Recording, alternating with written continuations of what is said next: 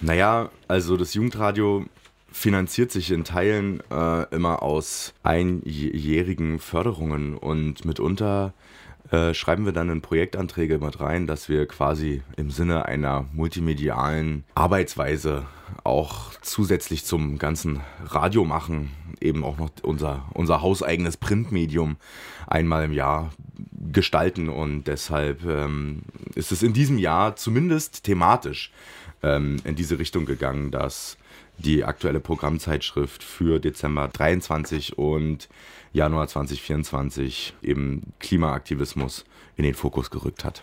Genau, und die Jugendredaktion, die sich halt genau damit beschäftigt, verschiedene Gruppen in Halle zu vernetzen, die werden ja hier auch alle vorgestellt in der Zeitschrift, ne? Genau, ja. Das ist ähm, eine lose Gruppe, so würde ich das bezeichnen, die sich formiert haben äh, im Zuge des Klimacamps was im September hier stattgefunden hat äh, in Halle, äh, in, der, in der Galle, also am, am Galgenberg, in, in diesem Hausprojekt, oder? Und Kulturzentrum, ja. so würde ich es vielleicht mal bezeichnen. Und natürlich auch Gärtnerei, äh, ja. schlussendlich.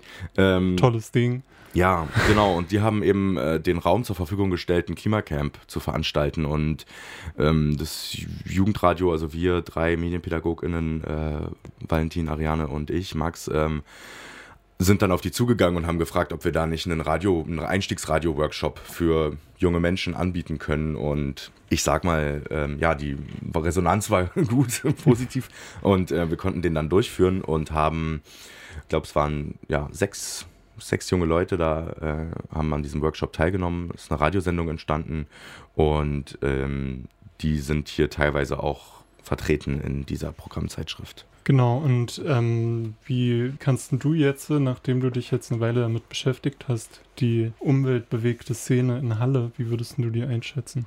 Also ich glaube, ich habe nur einen Ausschnitt mitbekommen also wir sind, wir sind halt immer zu, auf die zugegangen, haben versucht, äh, Kontakt zu denen aufzunehmen, weil wir uns dachten, wenn wir jetzt schon ähm, so ein klimabezogenes Radioprojekt in diesem Jahr 2023, das muss man vielleicht nochmal kurz ähm, einordnen, also unsere Projektförderung von der Postcode-Lotterie ähm, sieht sozusagen vor, dass wir eine klimapolitische Redaktion gründen. Und da dachten wir, es ist am sinnvollsten, äh, wenn wir auf schon bestehende Strukturen zugehen und sie fragen, ob sie nicht Lust hätten, äh, Radio als weitere Möglichkeit anzusehen oder zu nutzen, um eben ihren Aktivismus ja, zu hörbar zu machen. Hörbar zu machen. Danke, ja, schön gesagt.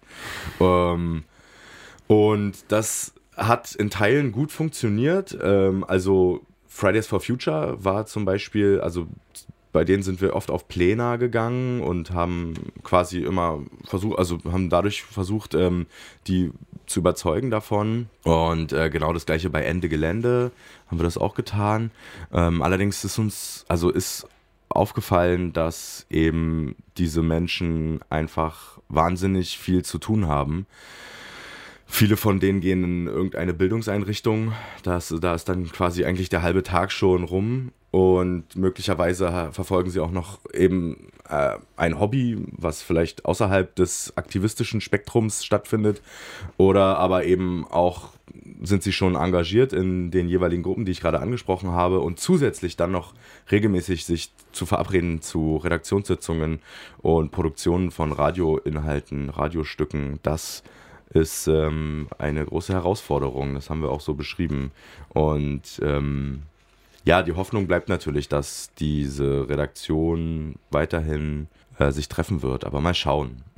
ja, und das kann ja auch so ein bisschen ein Durchlauferhitzer sein, dass Leute diese Möglichkeiten nutzen und dann, dass sie vielleicht auch bereichert. Und hier gibt es ja noch einen Bericht vom Klimacamp, das im nächsten Jahr auch wieder stattfinden soll.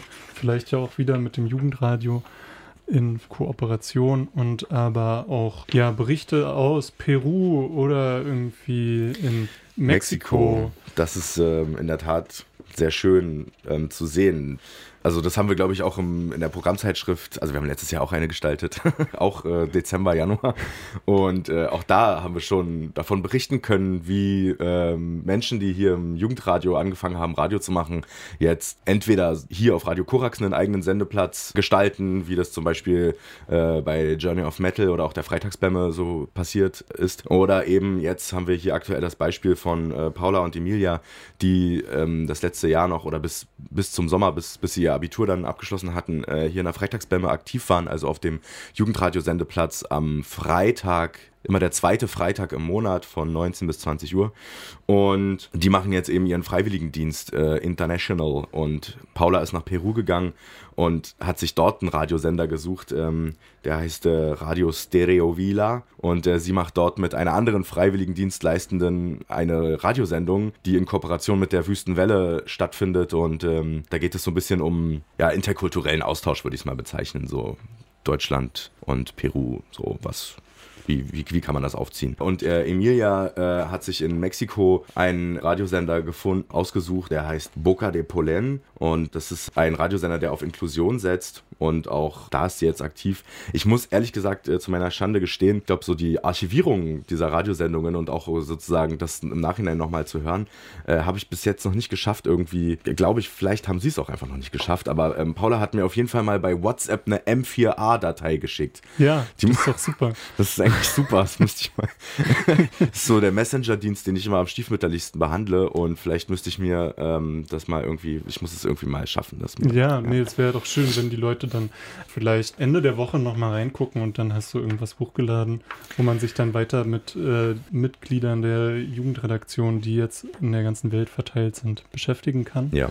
Und die nächste Rubrik quasi wäre dann hier äh, der Bericht vom Bürgerinnenmedienpreis in diesem Jahr, wo ja Radio Korax phänomenal Auszeichnungen im Jugendbereich abgeräumt hat, was das Radio angeht. In der Rubrik Hörfunk auf jeden Fall, ja. Es gibt ja noch Rundfunk sozusagen, es gibt auch so offene Kanäle, die machen Fernsehen und da haben. Hm, genau, nee, Fernsehen, Bewegtbild, äh, damit wollen wir die Leute jetzt nicht überfordern, die frühstücken ja vielleicht gerade noch. Mhm. Ähm, genau, äh, es ist ja auf jeden Fall das Jugendradio bei Radio Korax ist doch irgendwie eine richtige Institution, wie du gerade schon gesagt hast. Jedes Jahr gibt es äh, extra auch diese Zeitschrift, um quasi nochmal aufmerksam zu machen, was so das ganze Jahr über passiert beim Jugendradio und wie, wie ist es für dich, wenn du dann am Ende des Jahres bei dem Erstellen dieser Zeitschrift so ein bisschen zurückgucken musst, was ist eigentlich alles dieses Jahr passiert? Ich kann mir vorstellen, dass es auch ein bisschen emotional ist. Äh, ich glaube, so dieses emotionale Reflekt reflektieren, was ist gut gelungen, was nicht, ähm, wie haben wir gearbeitet, das steht noch bevor. Ich glaube, das, was jetzt hier, also diese Zeitung fertigzustellen, das ist erstmal viel na, Arbeit. Viel Arbeit. Und da muss ich natürlich zuallererst ähm, auch ein ganz herzliches Dankeschön an mein Team jetzt hier mal über den Ether senden. Äh, Valentin und Ariane haben da einen ganz großen Teil dieser Arbeit übernommen, dass ähm, erstmal sich Inhalte irgendwie zu überlegen und dann äh, im Nachhinein sich äh, cool aufzuteilen und eben die Menschen anzusprechen, von denen wir uns gewünscht haben, dass sie mit uns gemeinsam diese Zeitschrift gestalten. Und also vor allem, so glaube ich, ähm, hat Valentin sich da mehrere Wochen ganz intensiv damit auseinandergesetzt, um eben äh, mir den Rücken frei zu halten, weil ich ähm, zu der Zeit noch äh, sozusagen ein anderes kleines Projekt verfolgen musste. Ähm, ja, ich oh, erinnere mich. hatte nichts mit Radio machen zu tun. Mhm. Ähm, Ariane äh, hatte auch äh, zu der Zeit anderes auf dem Zettel. Also die hat ja zum Beispiel. Na, und ähm, ihr müsst ja hier auch dann parallel noch die Redaktionen betreuen und die praktische Arbeit machen, ne? Richtig, da sind uns ein bisschen vielleicht die Herbstferien zugute gekommen, die zwei Wochen gingen und wo wir dann quasi äh, kein, kein, keine offenen äh, Redaktionstreffen ähm, abhalten, weil wir möchten, dass die Jugendlichen dann Ferien machen. Ja, dass man nicht seine Freizeit äh, dann auch noch verwerten muss in aber, den Ferien. Ne? Aber äh, genau, aber äh, um vielleicht nochmal auf dieses emotionale Moment zurückzukommen, äh, war es in diesem Sinne ja schon auch irgendwie, weil äh, ich, ähm, also ich bin extrem dankbar einfach für die Arbeit der anderen beiden und auch ähm, von, von der Redaktion ansonsten vielleicht oder den, äh, zumindest von Franz, die das ja layoutet hat. Wieder Boah, stimmt, auf in jeden schönster Weise.